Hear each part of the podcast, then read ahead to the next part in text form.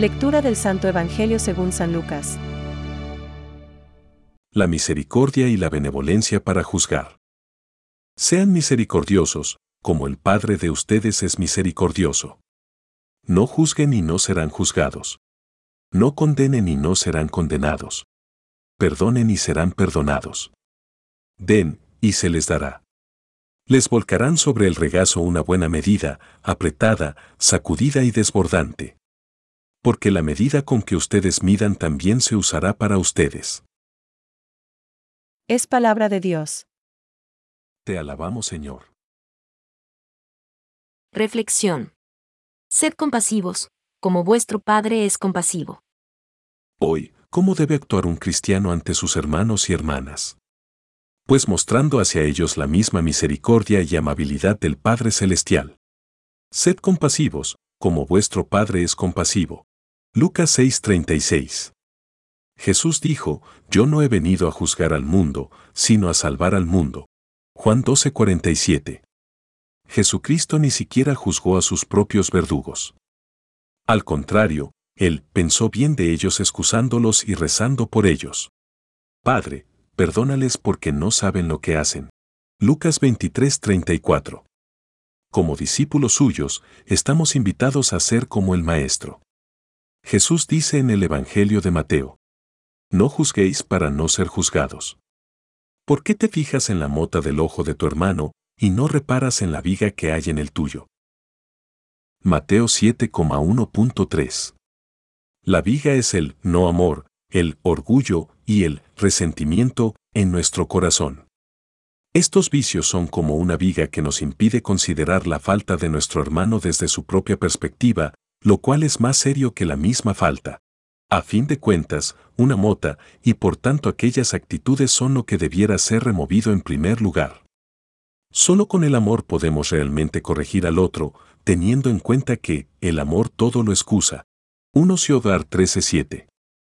Cuando Cristo dice, no juzguéis, no está prohibiendo el ejercicio de nuestra capacidad de discernimiento, ni tampoco se dice que tengamos que aprobar todo lo que hace nuestro hermano. Lo que, Él, prohíbe es atribuir una intención mala a la persona que actúa de esa manera. Solamente Dios conoce qué hay en el corazón de la persona. El hombre mira las apariencias pero el Señor mira el corazón. 1 Sam 16:7. Por tanto, juzgar es una prerrogativa de Dios, prerrogativa que nosotros le usurpamos cuando juzgamos a nuestro hermano. Lo importante en el cristianismo es el amor. Como yo os he amado, amaos también unos a otros. Juan 13:34. Este amor es derramado en nuestros corazones a través del Espíritu Santo. Ver Rom 5:5. En la Eucaristía, Cristo nos entrega su corazón como un don y así nosotros podemos amar a cada uno con su corazón y ser misericordiosos tal como el Padre del Cielo es misericordioso. Pensamientos para el Evangelio de hoy. A mi Dios me ha dado su misericordia infinita, y a través de ella contemplo y adoro las demás perfecciones divinas. Entonces todas se me presentan radiantes de amor. Incluso la justicia y quizá esta más aún que todas las demás, me parece revestida de amor. Santa Teresa de Lisieux. Dios no puede simplemente ignorar toda la desobediencia de los hombres, todo el mal de la historia. No puede tratarlo como algo irrelevante e insignificante. Esta especie de misericordia y perdón incondicionales sería una gracia a bajo precio. Si somos infieles, Él le permanece fiel, porque no puede negarse a sí mismo. Ver 2 TM 2,13. Benedicto 16. Este desbordamiento de misericordia no puede penetrar en nuestro corazón mientras no hayamos perdonado a los que nos han ofendido.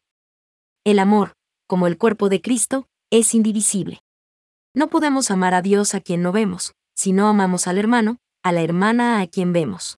Ver 1 Juan 4,20. Al negarse a perdonar a nuestros hermanos y hermanas, el corazón se cierra, su dureza lo hace impermeable al amor misericordioso del Padre.